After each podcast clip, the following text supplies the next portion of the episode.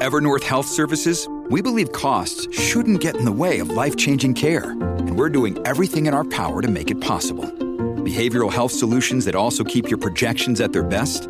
It's possible. Pharmacy benefits that benefit your bottom line? It's possible. Complex specialty care that cares about your ROI? It's possible. Because we're already doing it. All while saving businesses billions. That's Wonder made possible. Learn more at evernorth.com/wonder. Bien, era este reportaje que nos presentaba nuestro compañero René Rosales eh, sobre esta preocupante realidad la vemos aquí en Florida, eh, visitaban recientemente una amiga la ciudad de Los Ángeles y nos decía nuevamente de esos zombies humanos, de las personas que se encuentran sin ningún rumbo, eh, totalmente drogados fuera de la realidad y esto se ve cada vez más en las calles de todas las principales ciudades de Estados Unidos. Y hay que ir adaptando precisamente las drogas que se van como popularizando entre comillas, porque eh, aquí mencionaban esas sales, también estamos hablando del fentanilo que se ha convertido en un problema y en la medida en la que van abaratando el costo, pues va siendo más accesible, no solamente para las personas mayores, sino para los jóvenes, a los que están tratando de inducir desde bien temprano en esas drogas y se está convirtiendo en una verdadera crisis en diferentes partes del país y como mencionaban también aquí en la Florida. Bueno, vamos eh, con un invitado muy especial a esta hora y es Robert Arce, ex agente de la policía de Phoenix, ah, con experiencia en narcóticos, antisecuestro y crimen organizado. Ah, bueno, él eh, ha estado trabajando, sirviendo eh, en Bosnia, en Croacia, en Irak, en Haití también en México. Robert, gracias por estar con nosotros en Buenos Días Americano a través de Americano Media. Bienvenido. Gracias por la invitación. Muy buenos días. Robert, eh, tratando de entender la propagación, la penetración, lo que se ha descubierto en los últimos días, realmente han sido detectados eh, grandes envíos eh, de fentanilo a través de la frontera México-americana. ¿Qué impacto ah, tiene esto en la sociedad? ¿Cómo ah, realmente se maneja desde el punto de vista policial, las agencias federales, cómo trabajan este tipo de situaciones?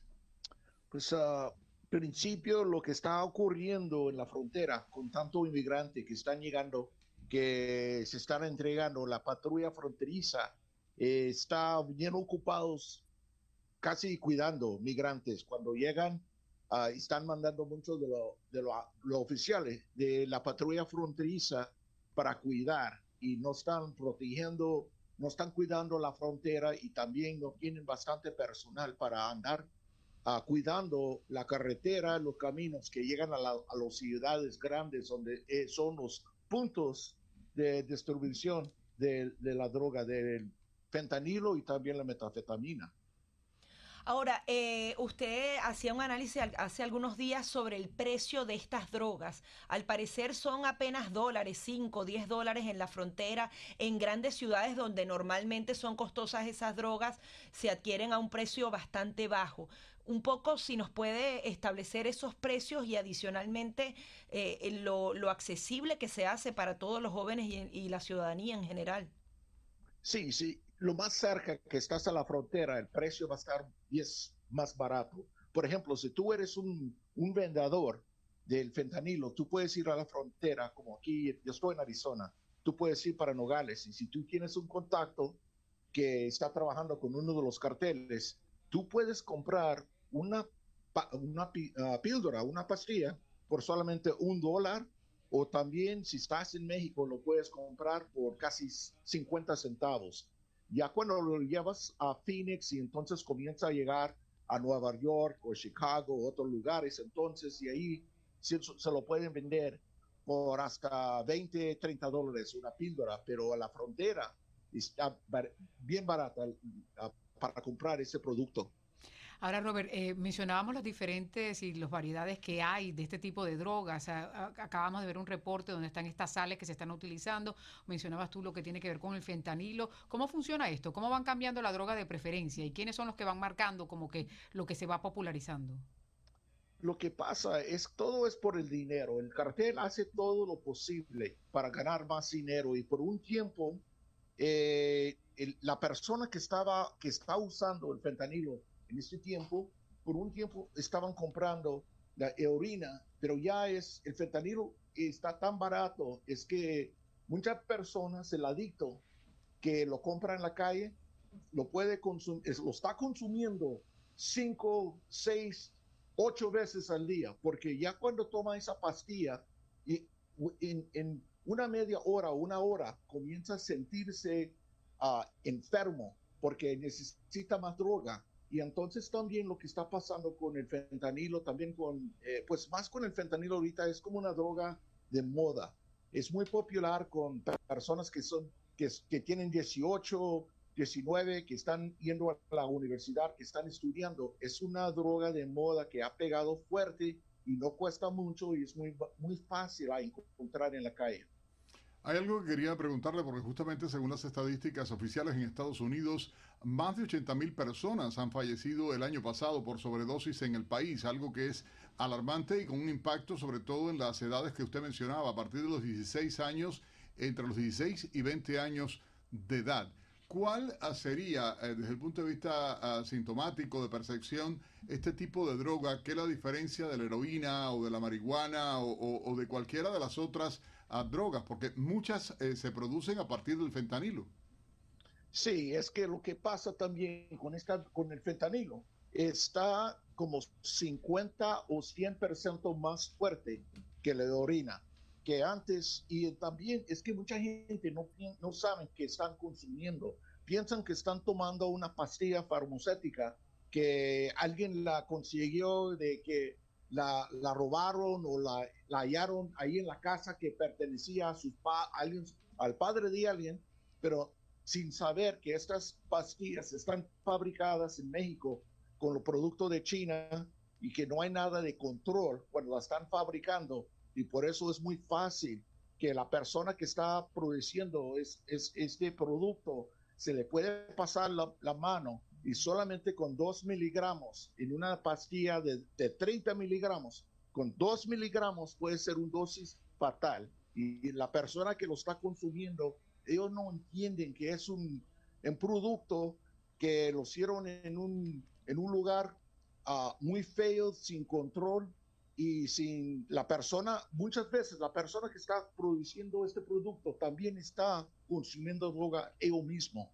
Ahora, a veces los casos de sobredosis no se dan necesariamente en personas adictas. Hay personas que creen que están consumiendo algo para el dolor de cabeza y son engañadas. Hay falsificaciones de estas pastillas.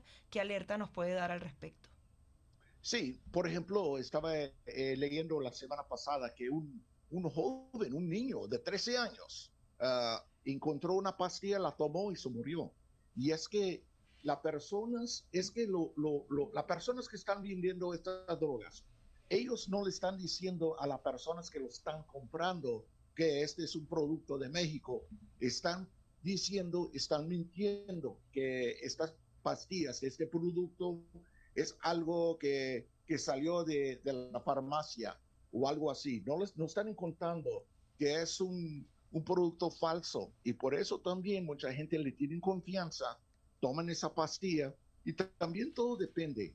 Si la persona está tomando una bebida alcohólica, si cuánto pesa la persona, cuánta experiencia tiene. Si es un adicto que ya tiene que estar consumiendo este producto todos los días, ellos pueden aguantar más.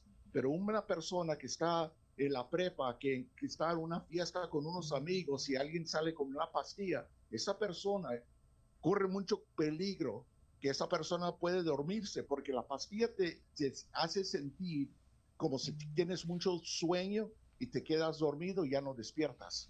Y varios casos se han visto incluso aquí en el sur de la Florida, donde se han registrado algunos de ellos. Robert, en los 80 hubo la famosa campaña de esa Dile no a las drogas. ¿Qué se puede hacer para contrarrestar esta crisis que se está viviendo en este país y que está afectando sobre todo a los jóvenes? Sí, tenemos que educar al público, especialmente a los jóvenes que, que, no son adictos, que solamente están en una fiesta y piensan que va a ser algo cool, como dicen, que no, qué padre, voy a tomar esta pastilla, me voy a sentir muy tranquilo. Y tenemos que educar, educar al público, porque esto es algo que eh, en tiempos pasados, yo estaba trabajando como policía, investigador y encubierto cuando pegó la cocaína muy fuerte pero en ese tiempo las personas que estaban usando la cocaína eran más adultos o personas que en los, en los clubs que la usaban, pero no se estaban muriendo como se está muriendo la gente hoy. Y es muy importante que educamos al público para que puedan entender. También los padres tienen que hablar con sus hijos y explicar qué es lo que está pasando con, con, con, este, con esta droga que, que, corre, que es tan peligrosa. Como no, Robert, eh, hay, algo que quería preguntarle, tiene que ver con la estructura criminal. O sea, uh, se habla del paso en la frontera, se habla del trabajo de la DEA, se habla del trabajo de la policía en las diferentes ciudades. Sin embargo, ¿quiénes son los responsables? ¿Quiénes están detrás de este tipo de grupos organizados de venta y distribución de este tipo de drogas? Sí, la mayoría de esta droga es el cartel de Sinaloa, que están en Culiacán, eh, que era el, el, grupo famoso de Chapo Guzmán. Pero ya ese, el grupo se están peleando entre ellos mismos. Hay como dos grupos que se están peleando, pero siempre tienen las conexiones. Y entonces el producto, eh, los precursores, eh, los, los químicos precursores llegan de China o también de India llegan a los puertos eh, de México por el Pacífico y entonces la mueven y los químicos para Culiacán o otras partes del norte de México y ahí están fabricando eh, las pastillas. También el cartel eh, de Jalisco Nueva Generación es, son responsables, pero la mayoría son, es, el cartel de, de, Sinaloa. Cuando llega esa, es, esa droga a los Estados Unidos y la cruzan ilegalmente, entonces hay grupos como pandillas, contrabandistas, que trabajan por los carteles y de ahí comienzan a mover todas las drogas a todas partes de los Estados Unidos. Estaba leyendo la semana pasada que está en Alaska, están teniendo problemas con el sobredosis, eh, que ya llegó el producto también en Alaska. Y entonces ya con esos grupos que están ganando tanto dinero, el dinero regresa para atrás para México. Y lo malo es que estos carteles con ese dinero, con el dineral que están ganando, pueden comprar políticos, pueden comprar policía, militares, lo que sea, para, porque con ese dinero pueden ganar y comprar poder. Pues muy bien, gracias eh, por su participación y bueno, eh, realmente eso sería una alerta máxima si, si ya el narcotráfico infiltra a la política estadounidense. Le damos eh, las gracias a Robert Arce, ex agente de la policía de Phoenix y con experiencia en países como Bosnia, Croacia, Irak, Haití y México. Vamos a una pausa y ya venimos con más.